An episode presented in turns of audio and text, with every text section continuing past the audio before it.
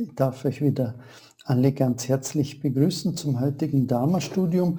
Wir haben heute schon den, ich kann selber kaum glauben, den zwölften Abend zu den Gesprächen vom Kobun. Ich schlage vor, dass wir gleich einsteigen.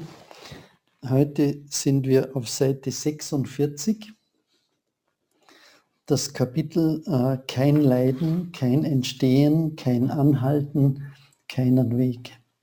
Und ich fange einfach mal an, die ersten paar Zeilen zu lesen. Buddha lehrte viele seiner Nachfolger persönlich. Später schufen Leute für das Studium eine sehr gute Theorie. Leiden, der Ursprung des Leidens, die Beendigung des Leidens und der Weg, der das Leiden beendet.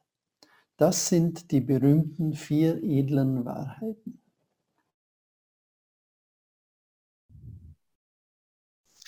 In diesem Sutra werden diese Wahrheiten in der Lehre gewahr.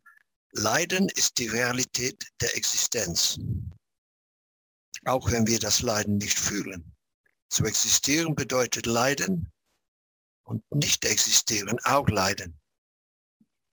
Das ist nicht Leiden im gewöhnlichen Sinn, aber es ist eine sehr natürliche Aussage. Zum Beispiel ist es Leiden, sehr reich zu sein, weil ihr dann den Reichtum ja behüten müsst. Nicht zu besitzen erscheint zwar fantastisch zu sein, aber es ist auch Leiden.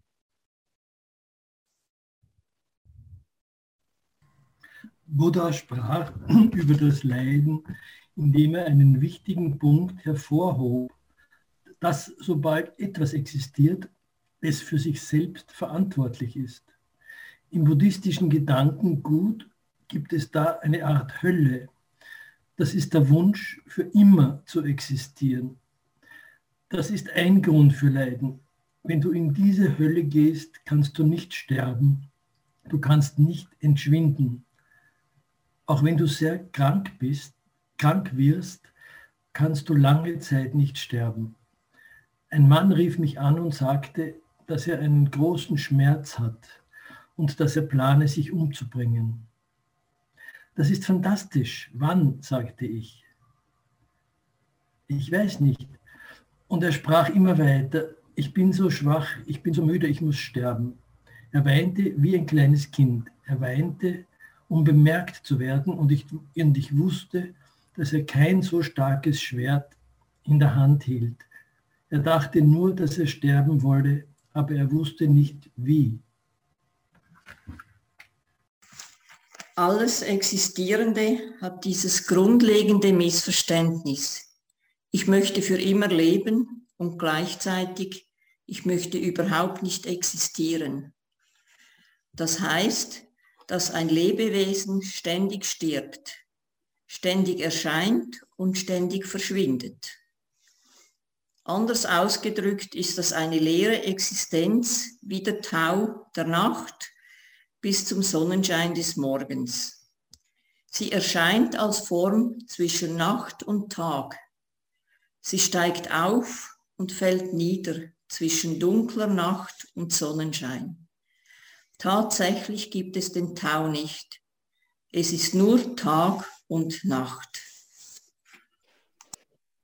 Es gibt den Tau. Ihr starrt ihn an. Ihr seht eine blühende Blume, auch wenn ihr wisst, dass sie leer ist.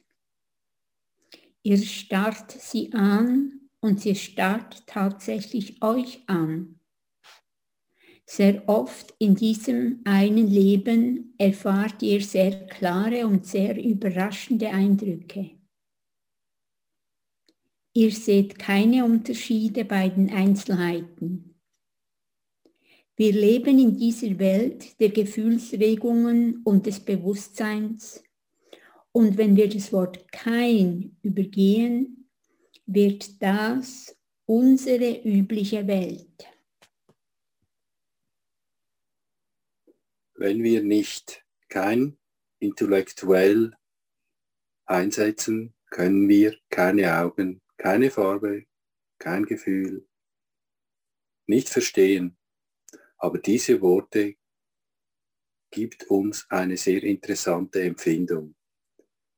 Dieses Kein hat eine rote Farbe. Die Blume hat wirklich eine rote Farbe.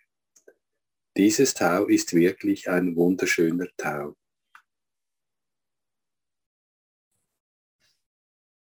Anders ausgedrückt, erscheint die Welt der Gefühle, die gewöhnliche Welt, sogar wenn ihr durch diese Welt des Nichts, diese Welt des Mu, durch diese Welt der Leere hindurchgeht. Ihr existiert immer noch und euer ganzes Sein wird zum Gehen, Atmen, Essen. Prajna, Vijnana wird zu Prajna. Nicht ist das Tor, durch das Vinyajna geht und zu Prana wird.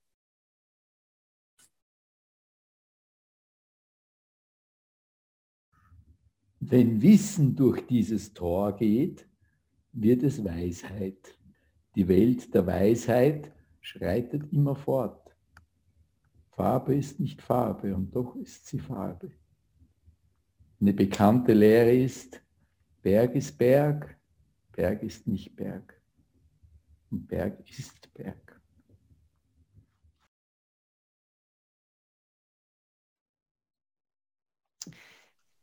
Der Mahayana-Buddhismus entstand nicht aus einer scholastischen Weise des Studiums. Er ist nicht nur für Mönche und Nonnen, er ist der Kern des Mahayana-Buddhismus für gewöhnliche Menschen. Innerhalb des Buddhismus gab es Revolution, Veränderung und nach außen den vedantischen Weg des Lebens.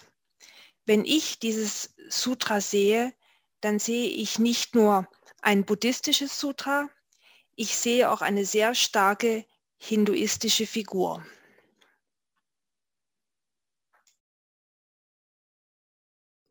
Im Hinduismus kann man Hridaya mit Atman und Shuntitata, die Lehre mit Brahman, bezeichnen. Daher ist es unmöglich zu wissen, was diese Lehre ist. Nur was jemand wissen kann, geschieht durch Glauben. Im Hinduismus fühlt man durch den Glauben das Blinzeln von Atman und dann bildet man eine lange Leiter, um in den Himmel, Himmel klettern zu können, um in den Himmel klettern und Brahman zu treffen. Zu klettern, Entschuldigung. Auf dieser Erde könnt ihr Brahman niemals begegnen. Shunyata ist ein buddhistischer Begriff für diese Lehre. Die Sehnsucht nach Brahman, die Teil der Natur der Inder ist. Der grundlegende Punkt ist, dass wir wirklich verstehen müssen, was Lehre ist. Shunyata. Und wenn ihr Lehre versteht, dann löst sich das historische Problem, ob ein Ich existiert oder ob Gott existiert, auf natürliche Weise. Ein individuelles Leben ist wie ein Wasserlauf. Es ist dasselbe Wasser, es fließt, aber jeden Augenblick verändert es seine Form und Lage. Dieser Lauf, der Lebenslauf, bedeutet Leiden mit ständigen Veränderungen. Manche behaupten das so, weil ein Vogel nicht die Luft sein kann, leidet dieser Vogel. Weil ein Fisch nicht Wasser sein kann, ist das das Leiden des Fisches. Menschen können nicht etwas anderes sein. Daher ist das menschliches Leiden. So dachten die Inder über das Leben als Form von Leiden. Daher versuchte der Arat aus diesem Strom in die Luft zu verdampfen, so wie das Wasser verdampft, um nie mehr zum Wasser des Flusses zurückzukehren. Aber Bodhisattvas und Buddhas sind immer willens, ins Wasser zurückzukehren, als Wasser geboren zu werden. Das wird das Leben des Gelöbnisses genannt. Das Leben des Gelöbnisses und das Leben des Karmas ist ein und dasselbe. Nur dass das eine bedeutet zu arbeiten, das andere zu schlafen. Ja, danke sehr. Und wieder die Frage an euch, wie geht es euch mit dem Text? Könnt ihr was anfangen damit? Spricht euch etwas besonders an oder verwirrt euch etwas besonders? Also ein verwirrender Satz für mich ist zum Beispiel ist am Anfang, also in der Mitte auf Seite 46. Da heißt es, Buddha sprach über das Leiden, indem er einen wichtigen Punkt hervorhob, dass, sobald etwas existiert, es für sich selber verantwortlich ist. Und wir lernen doch, dass alles in Abhängigkeit ist. Und jetzt sagt er da, uns etwas ganz anderes. Und das finde ich etwas verwirrlich. Darf ich gerade antworten? Wenn doch alles miteinander verbunden ist und wir das wissen, dann ist es umso wichtiger, dass jeder für sich selbst schaut, dass es ihm gut geht. Weil wenn er nicht gut für sich sorgt, dann beeinflusst er damit mit seinem Leid die anderen.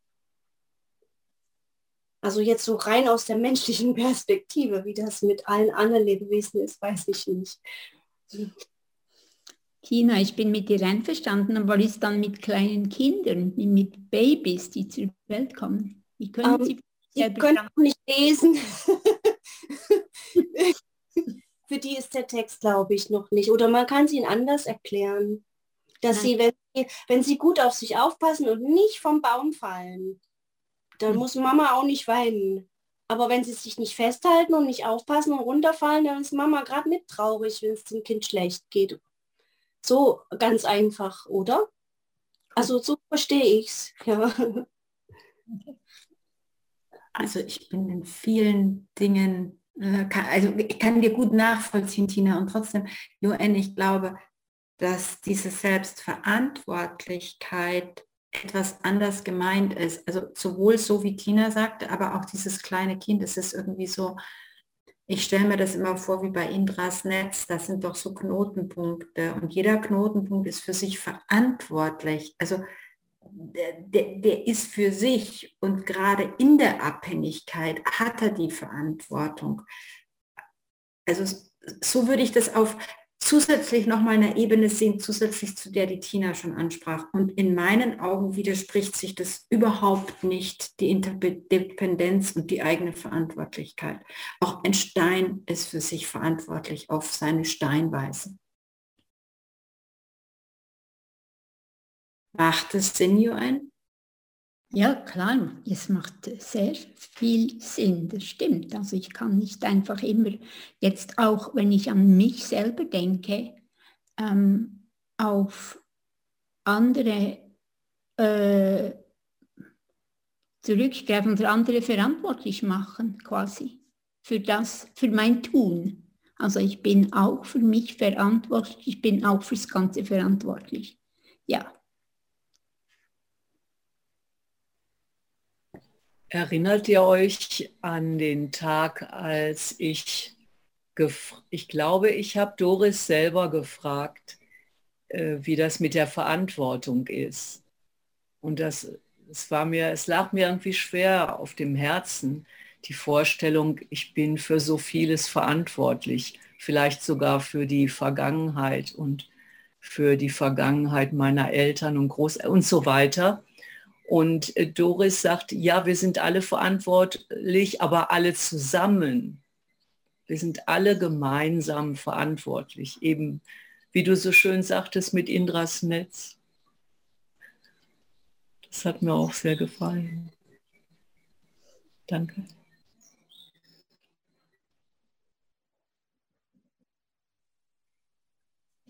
Mich hat besonders äh, der Satz am Schluss berührt das wird das Leben des Gelöbnis genannt. Das Leben des Gelöbnis und das Leben des Karmas ist ein und dasselbe. Nur dass das eine bedeutet zu arbeiten, das andere zu schlafen. So, dieser Satz gefällt mir sehr gut. Der hat mich auch angesprungen, der Satz. Und da ist mir auch kommt mir wichtig noch zu betonen, dass es wahrscheinlich beides braucht. Also wir müssen hier, wir müssen manchmal arbeiten, aber wir müssen auch manchmal schlafen.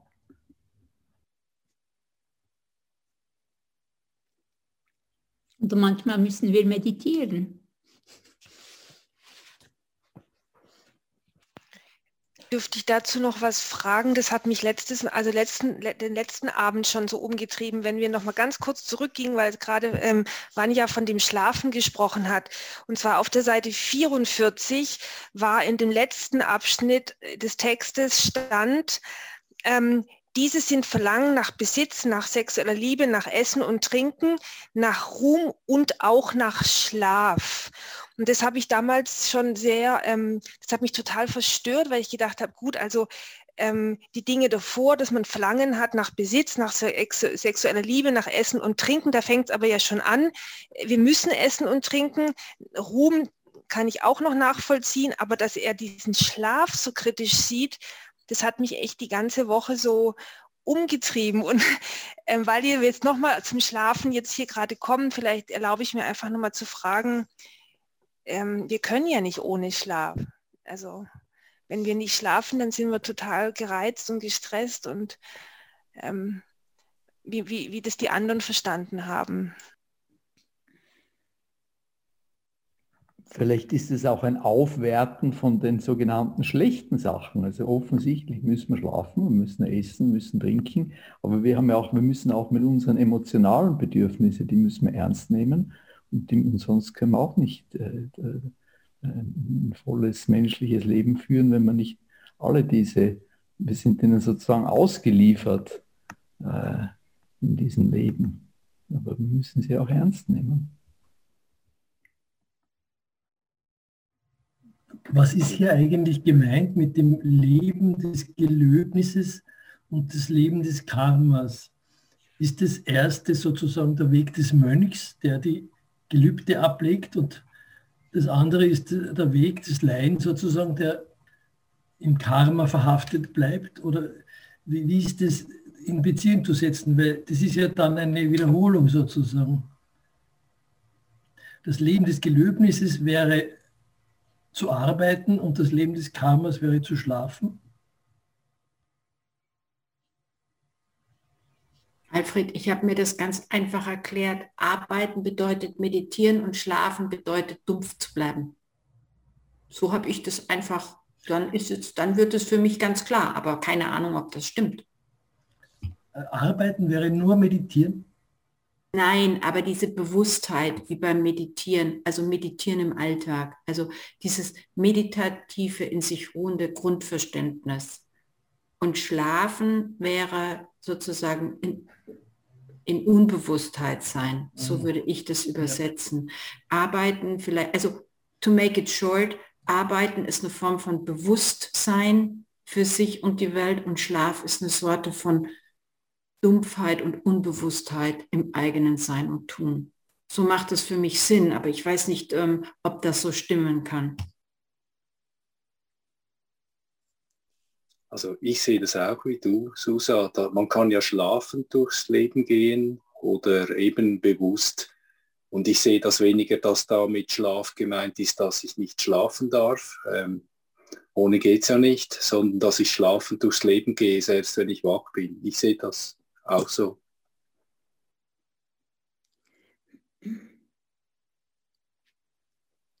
Aber es könnte ja auch sein, dass Gelöbnisse, ich gelobe etwas, dann das mache ich mit einer Absicht, mit einer etwas, das ich, das mehr auf die Zukunft ausgerichtet ist und das Karma ist etwas, das ich gar nicht mehr verändern kann irgendwie im Moment. Das Karma ist einfach das, was ist. Was ich mir angeeignet habe.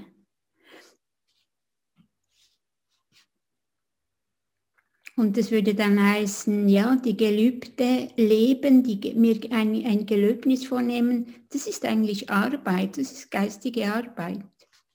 Und was karmisch passiert, äh, Karma ist meistens, hat auch, auch sehr viel mit Unbewusstheit zu tun, mit Schlaf, also mit Nichtbewusstsein.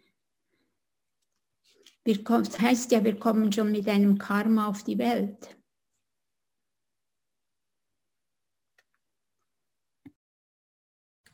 Ich meine, das Schlafen ist natürlich auch der Gegensatz zum Erwachen im Sinne von erleuchtet werden. Und ich finde noch interessant, dass die Aussage in diesem Satz ist, dass beides dasselbe sei. Und das finde ich äh, eigentlich ähm, das Interessante, dass das Karma oder auch der Weg des Gelöbnis ist ein und dasselbe. Ja, das fand ich auch erst spannend, aber ich habe mir das erklärt mit, sonst fängst du ja an zu werten, dass das eine besser ist wie das andere und das darfst du auch nicht. Also ähm, das ist wieder so ein Korn. Entschuldigung, darf, darf ich äh, einen, einen kleinen Punkt machen? Ich glaube, das Ganze hier, was wir jetzt diskutieren, bezieht sich natürlich auch auf den vorhergehenden Satz. Bodhisattvas und Buddhas sind immer willens, im Wasser zurückzukehren, um das zu wiederholen in Samskara, over and over and over again. Und dann sagte, darum ist das nur ein Leben, weil das ist eine ganze Kette von Wiederholungen. Und äh, ich glaube, man sollte das schon auch in, auch in diesem Licht anschauen. Es ist nicht separat, weil es ist doch eins. Und wenn, man kann nicht ständig nur arbeiten, arbeiten, arbeiten, wie, wie Wanni gesagt hat, glaube ich. Äh, man muss eine Pause haben und man, man sagt hier schlafen, aber es ist das hin und zurück, hin und zurück und dazwischen, kleine Pause. Danke. Also ich würde diesen letzten Satz noch wieder mit der Verantwortung zusammenbringen, von der wir vorhin gesprochen haben. Also wenn ich die jetzt mal auf mich bezogen oder auf das einzelne Menschenleben, wenn man die Verantwortung für sich selbst übernimmt, dann kann man selbst entscheiden, wie viel man schläft und wie viel man arbeitet.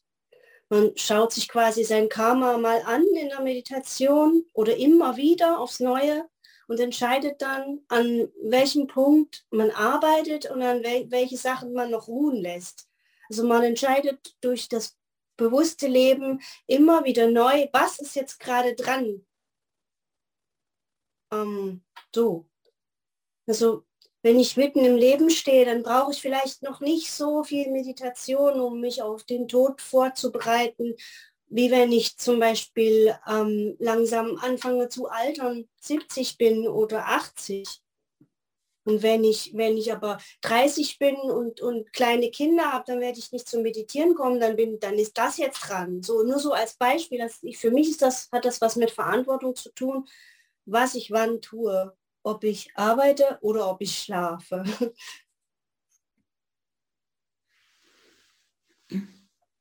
Aber ich denke, wir können, es ist auch so, dass wir immer Karma schaffen. Also Karma, auch wenn ich, auch wenn ich Gelöbnisse mache, findet Karma statt. Ich würde es auch so sagen, dass einfach, wir kommen da gar nicht drum herum. Ähm, wir kreieren quasi fortlaufend Karma und deshalb ist ist es eins, kann man das gar nicht trennen.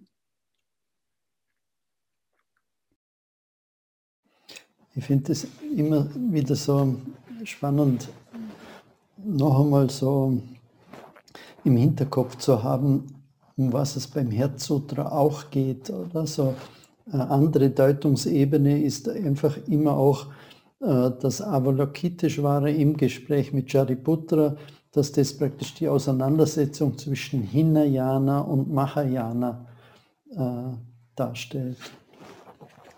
Und äh, das ist hier ja beschrieben mit dem Arhat, äh, der versucht praktisch für sich Erleuchtung zu erlangen und aus diesem Leidenskreislauf herauszutreten. Äh, das ist ganz ein anderer Blick auf die Dinge, wie das, der, wie das Bodhisattvas und Buddhas tun, oder wie es da heißt, die immer wieder willens sind, ins Wasser zurückzukehren. Die wollen nicht verdampfen, abdampfen, sondern kehren immer wieder zurück. Und warum kehren sie zurück? Weil sie eben nicht das als Widerspruch sehen, äh, Samsara ist Nirvana. Das sind nicht zwei völlig verschiedene Dinge.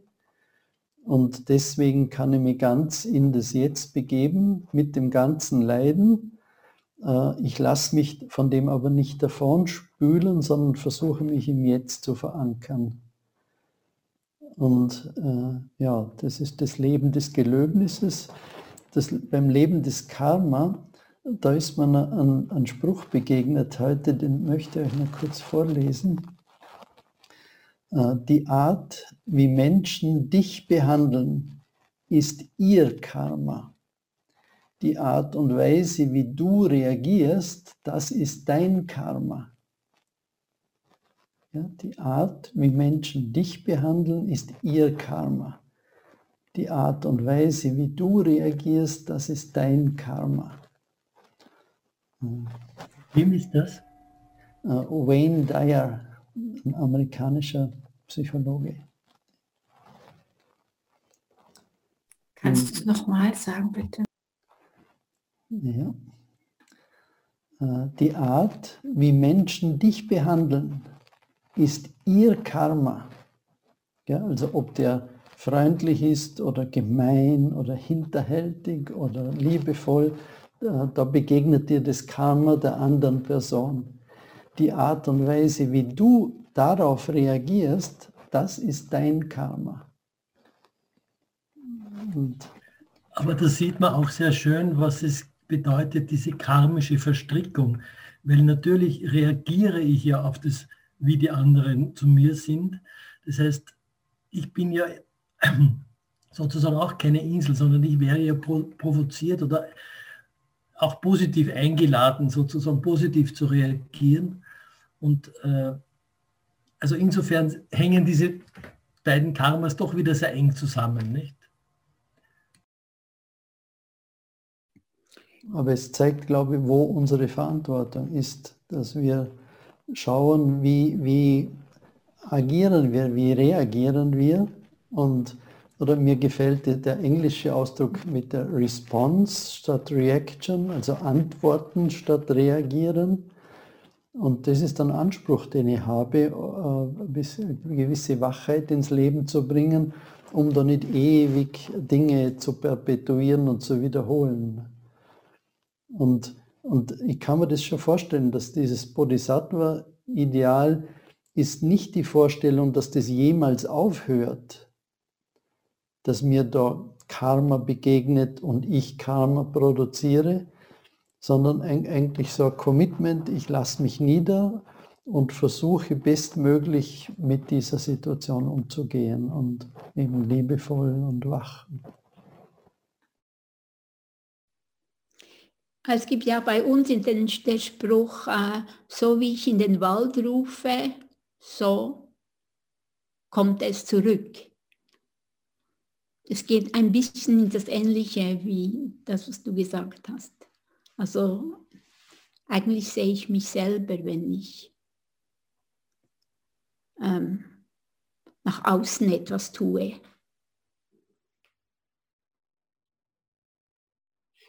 Darauf kann ich gerade antworten. Auf der Seite 47 steht, ihr seht eine blühende Blume, auch wenn ihr wisst, dass sie leer ist. Ihr starrt sie an und sie starrt tatsächlich euch an. Das ist eigentlich wieder das Gleiche.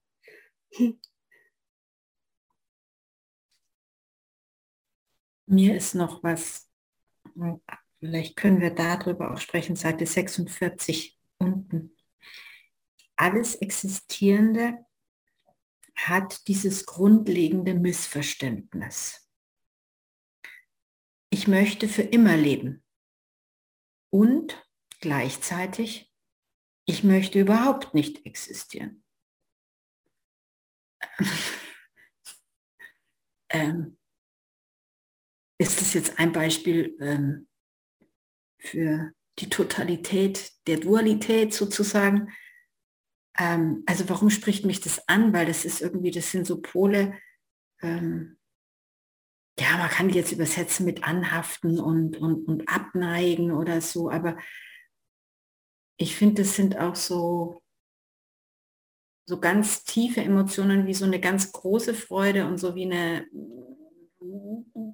so irgendwie überhaupt nicht. Also was macht es mit euch oder ist es noch jemandem aufgefallen oder also ich merke irgendwie, ähm, es zuppelt mich so zwischen diesen beiden für mich ist natürlich auch ein, ein, Hinweis einfach für das grundlegende Paradoxon. Wir, wir, leben in einer Welt, in der es ganz offensichtlich der, die Logik ständig beleidigt wird, weil einfach Widersprüche da sind in unseren Gefühlen und in allem Möglichen, die, die sich einfach nicht auflösen lassen. Darum gefällt mir diesem, ich weiß nicht, was das Original war, hat sicher nicht das deutsche Wort Missverständnis. Da hätte ich lieber äh, das, äh, eben diese, dieser Widerspruch, dem wir in diesem Leben konfrontiert sind und der sich, Missverständnis hat man immer so das Gefühl, wenn man es dann richtig versteht, dann löst sich das auf irgendwie. Aber ich glaube, das ist ein, ein, es gibt einfach Aspekte in unserem Leben, die wir nicht auflösen können, die einfach, mit denen wir einfach leben müssen. Also Im Englischen heißt es wirklich Misunderstanding. basic misunderstanding. Immer wieder daran denken, dass Kobens eigenes Englisch natürlich äh, nicht allzu nuanciert im Englischen war in vieler Hinsicht. Ich finde es ein, ein, unglaublich spannender Punkt. Äh, ich glaube, wir kennen das alle. Äh, oder die, die, was er da beschreibt mit dieser Person, die sterben will und gleichzeitig leben will. Oder? Vanja, was du sagst mit diesem Paradoxon, in dem wir drinnen stecken. Und das Verblüffende ist, wenn dann jemand zu uns kommt und sagt, alles ist leer, dann, dann, dann haben wir einen richtigen Widerstand. Äh, wir haben keinen Widerstand, wenn es darum geht, etwas festzuhalten oder etwas loswerden zu wollen. Das ist das Natürlichste der Welt, obwohl es eigentlich völlig paradox ist. Oder ich bin dann nachher gegangen oder er hat gesagt, äh, reich sein ist Leiden, arm sein ist Leiden. Und, und ich habe dann weitergedacht, einen Job zu haben ist Leiden, keinen Job zu haben ist Leiden. In einer Beziehung zu sein ist Leiden und in keiner Beziehung zu sein ist Leiden. Kinder zu haben ist Leiden, keine Kinder zu haben ist Leiden. Ein Haus zu besitzen ist Leiden, kein Haus zu besitzen ist Leiden. Es ist eigentlich so offensichtlich äh, und, und aber der Ausweg, der uns angeboten wird, die Lehre der Dinge zu sehen und sie dann einfach kommen und gehen zu lassen und cool zu bleiben, äh, das erfordert viel Übung. Äh.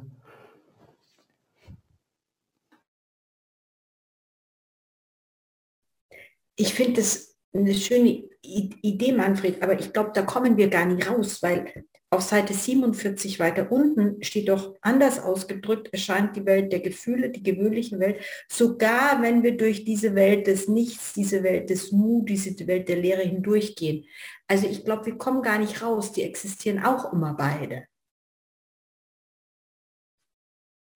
Oder, also so die Idee, du hast gesagt, der schöne Ausweg ist, habe ich von dir verstanden, ähm, dass wir da sozusagen rauskommen. Aber ich glaube, es gibt keinen Ausweg. Mir, mir kommt vor, äh, was wir hier machen, wenn wir das Herzsutra lesen und miteinander diskutieren, ist, dass wir eigentlich ständig uns bemühen, uns mit diesem Begriff der Leerheit anzufreunden. Und das ist ein Konzept, das uns unglaublich schwer fällt, das zu verstehen und es anzunehmen. Und wir rezitieren jahrelang das Herzsutra und ja, ich finde es so spannend, auf diesen Moment zu warten, wo es dann einmal ein bisschen an, an, an Riss auftut in dieser, in dieser Front. Äh, äh, ich habe Ich habe ein Gedicht hätte ich noch mitgebracht, äh, das ähnlich wie was der Kobun mit dem Tau beschreibt, äh, vom Tichnatan, der das mit Wolken äh, beschreibt. Nichts, was existiert, ist aus dem Nichts entstanden. Oder, oder man könnte es anders sagen, alles, was existiert, ist aus etwas anderem hervorgegangen.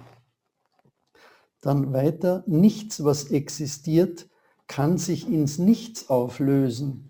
Oder mit anderen Worten jetzt gesagt, alles, was vergeht, ist nicht verschwunden, sondern es verwandelt sich nur in etwas anderes. Und wieder Tichner dann weiter, alles befindet sich in unablässigem Wandel. Die Wolke stirbt nicht, sondern sie wird zu Regen. Der Regen wird nicht geboren, sondern ist die Verwandlung und die Fortsetzung der Wolke. Und mir kommt vor, also ich betrachte eigentlich unsere Praxis, ganz ein wesentlicher Teil ist, äh, sich mit diesem Konzept der Veränderung äh, auf das einzulassen.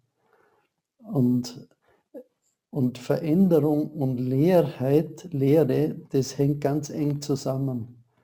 Und wir versuchen es irgendwie so mit dem Kopf zu verstehen, aber das genügt nicht. Das muss tiefer, muss uns tiefer berühren. Und ich glaube, dass es wirklich äußerst lohnend ist, äh, an dem dran zu bleiben und sich von dieser Leerheit äh, berühren zu lassen. Aber Manfred, hast du nicht auch manchmal das Gefühl, dass vielleicht diese Übersetzung, dieses, dieser Begriff Leerheit in sich schon so sehr missverständlich ist, dass er eigentlich nicht das wiedergibt, vermute ich, was im Original Shunyata bedeutet, dass man es vielleicht besser mit Substanzlosigkeit übersetzen sollte.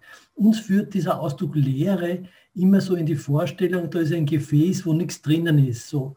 Aber ich glaube, das ist nicht die Bedeutung, sondern gemeint ist diese also eine Negation, eine Ablehnung eines in sich unabhängigen Bestehens.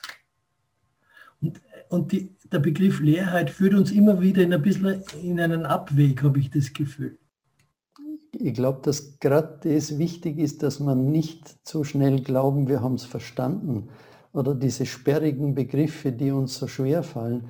Mir, mir gefällt es auch, wie der Kobun das einleitet, indem er einfach sagt, wenn wir wenn wir uns das nur angewöhnen würden, öfters dieses, wenn wir etwas vor uns haben, das ist das Gegenteil, das ist keine Blume, das ist nicht eine Blume, dann öffnet sich schon was in unser Verständnis. Wir tun uns einfach so schwer, wir halten so gerne fest an einem Begriff, an einem, äh, und sich auf das einzulassen, dass, dass wir das loslassen müssen, das, das ist so diese Übung.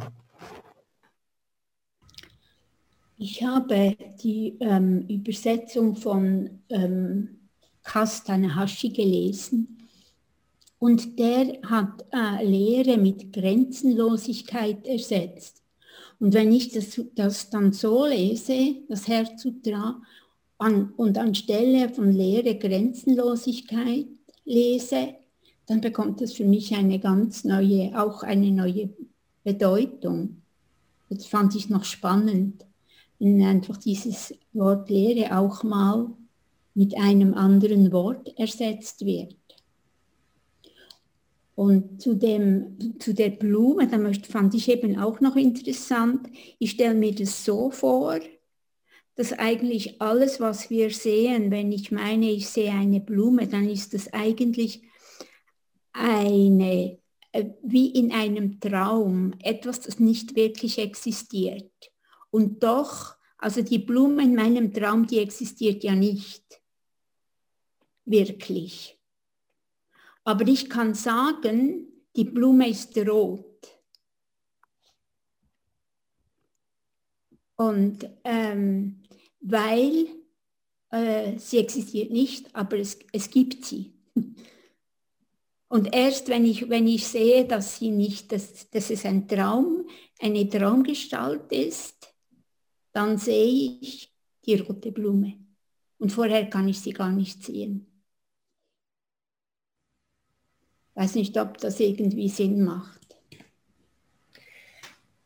Ja, ähm, vielleicht mache ich da weiter. Also Traum oder die Blume ist nicht das, wie wir denken, dass sie ist oder wie sie da ist.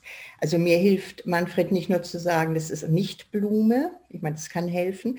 Mir hilft es äh, im Alltag, dass die Blume wirklich aus 10.000 anderen Phänomenen besteht.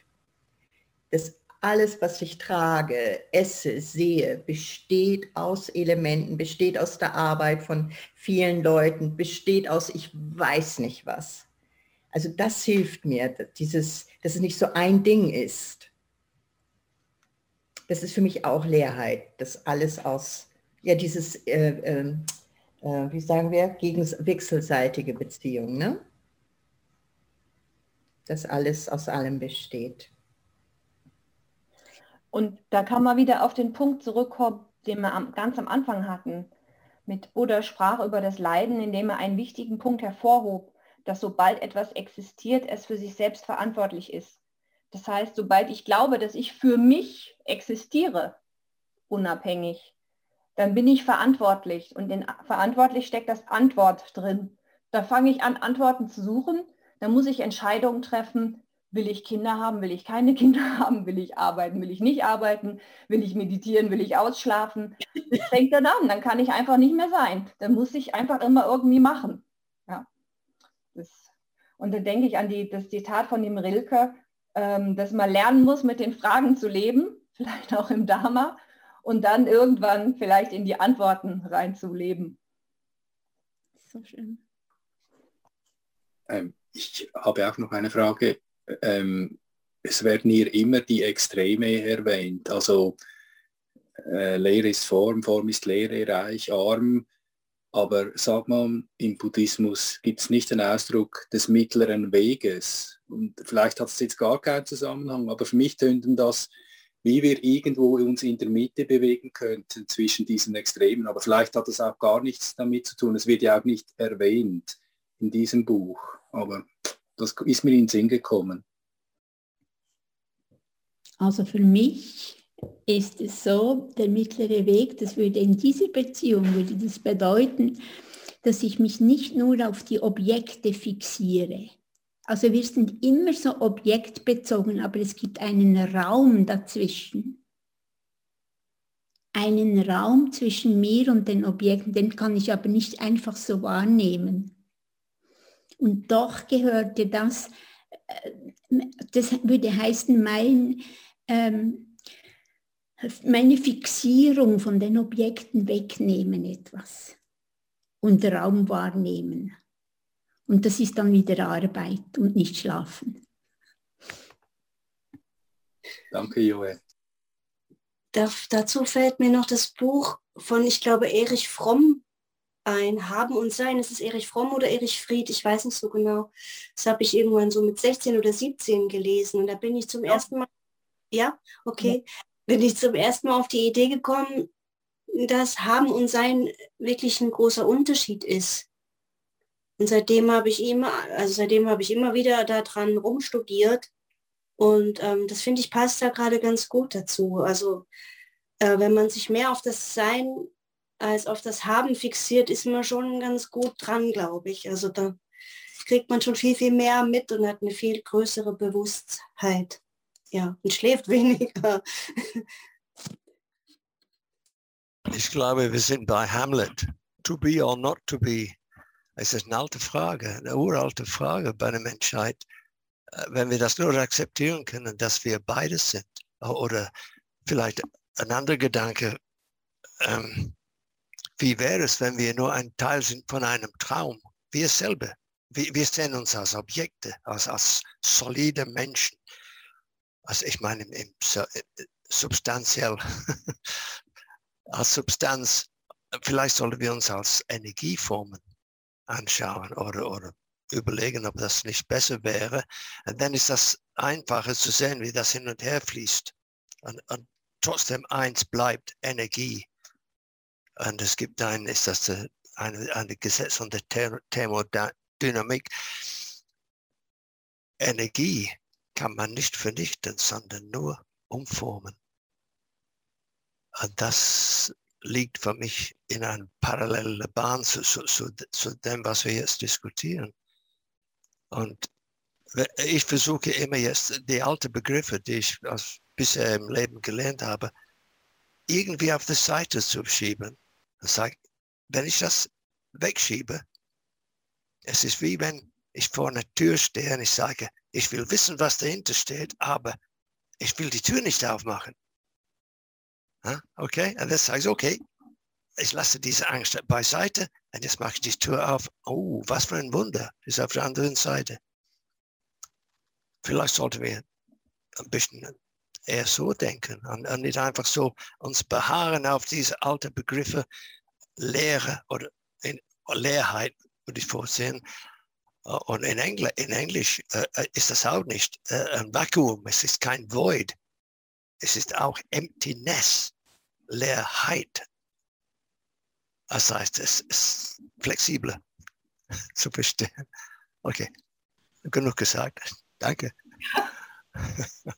Brian, but you gave me the last kick. ich habe die ganze Zeit überlegt, ob es äh, hier einen Sinn macht. Ich würde gerne eine Erfahrung mit euch teilen, die ich im Museum für äh, moderne Kunst in San Francisco hatte. Da war ein kleiner, ganz runder Raum, weiß gestrichen.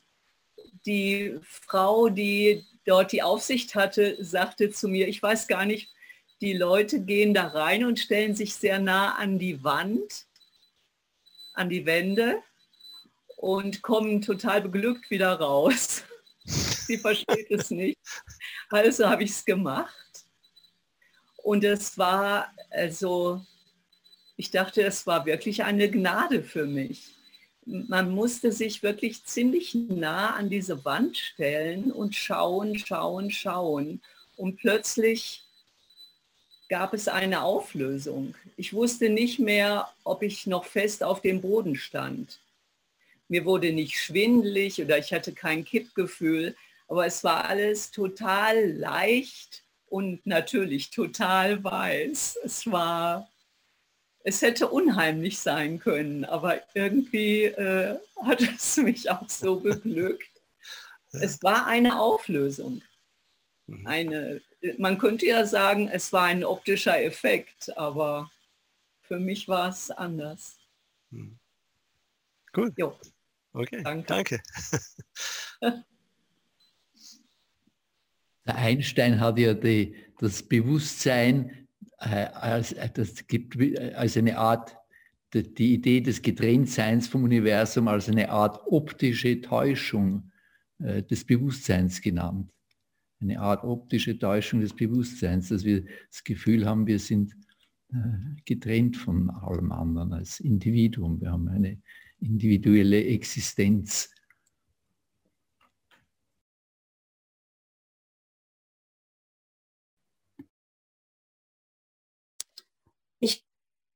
denke, dass man so als, als Mensch hat man ein Ich, mit dem man umgehen muss in der Welt. Da spielt man eine Rolle, in der Gesellschaft zum Beispiel. Und unser höheres Selbst, also ich weiß nicht, was ihr für Begriffe dafür habt, ich nenne das so, unser höheres Selbst ist mit allem anderen verbunden. Da herrscht diese Grenzenlosigkeit, die ja gleichzeitig haben wir ja begrifflich definiert als Lehre.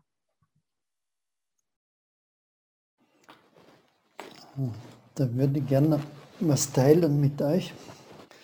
Ähm, ich weiß nicht, wie es euch geht mit äh, dem Kobun-Text. Für mich ist das immer wieder so ein bisschen wie ein Knochen, an dem ich nage.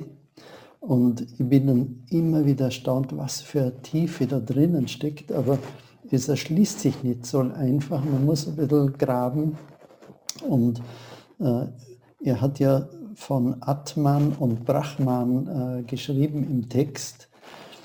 Und äh, war ein bisschen ungewöhnlich für mich, dass er jetzt da auf hinduistische Begriffe zurückgreift. Und ich habe dann ein bisschen äh, gegoogelt und geforscht dazu. Und das ist offensichtlich, dass er eben mit Atman äh, beschreibt genau das, was du jetzt angesprochen hast, Tina. Äh, diese, das ist die individuelle Seele, das Einzelgeschöpf, diese, diese Einzelperspektive oder der gewöhnliche Blick aufs Leben. Und dem stellt er dann Brahman gegenüber. Und äh, Brahman steht für das Universelle, für den Urgrund, für die Leerheit, für die Weisheit. Und in dem Zusammenhang äh, bin ich dann auf einen Begriff gestoßen, äh, der mich völlig äh, fasziniert hat. Sat Chit Ananda. Äh, und zwar gibt es da von Sri Aurobindo, äh, gibt es da Erklärung dazu, Sat Chit Ananda, Sanskrit-Begriff.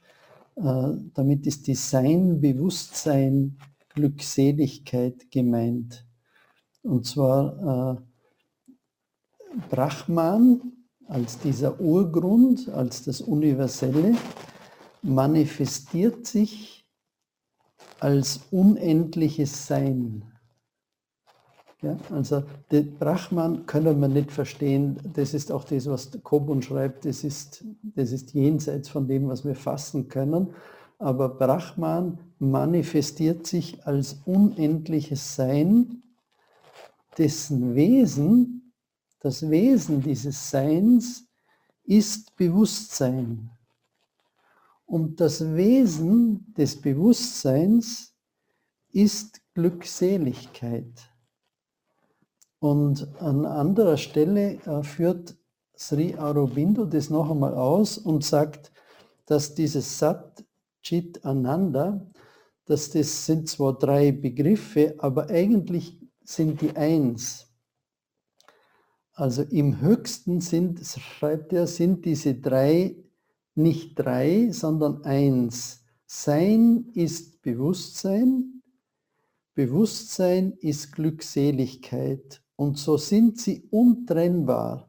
Nicht nur untrennbar, sondern so sehr einander, dass sie gar nicht voneinander verschieden sind. Und ich finde es unglaubliche, äh, wenn ich das lese, da, da habe ich so Lust, mir aufs Kissen zu setzen und mich ganz äh, auf das einzulassen, zu, zu spüren, meinen Körper, mein Atem und dass ich bin und dass dieses Sein mit Bewusstsein verbunden ist und sich diesem Bewusstsein hinzugeben, dass das reine Glückseligkeit ist. Ja.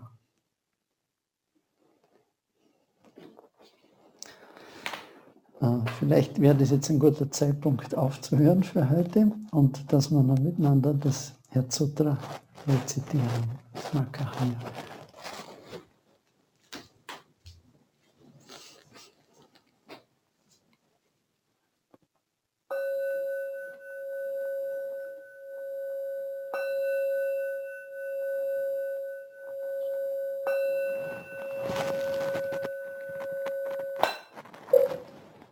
Makahaya. Makahanya Haramita Shingyo Kanji Saibo Zatsugyo Jinhanya Haramita Chisho Kengo Onkai Kuro Isai kushari shi shiki fu i ku ku fu i shiki shiki soku se ku ku se shiki ju so gyo shiki yakubu nyo se shari shi se shohoku ho ku zo fu sho fu フクフジョフソフゲンゼコクショムシキムジョソギョシキムゲンニビシンニムジキショコミゾクホムゲンカイナイシムイシキカイモモミョ無無明人内し無ろし薬無ろし人無空め滅ど無し薬無異無所得公ぼ大いさたえはニャはらみたこしん無けげ無 Ikke como uko fu onri i saitendo muzo kugyo ne hanzan ze shobutsu e nyaharamita kotoku wa nokutara samyaku sanmodai koshi nyaharamita sedai jinju sedai myoshu ze mujo shu Semu Doshu no Jo Isaiku Shinjitsu Fukoko Hanya Haramita Shu Soku Setsu Shu Vatsu Gyate Gyate Hara Gyate Haraso Gyate Bochi Sovaka Hanya Shingyo. Ja, herzlichen Dank an euch alle fürs gemeinsame Dharma-Studium. Ich wünsche euch einen schönen Abend und gute Zeit.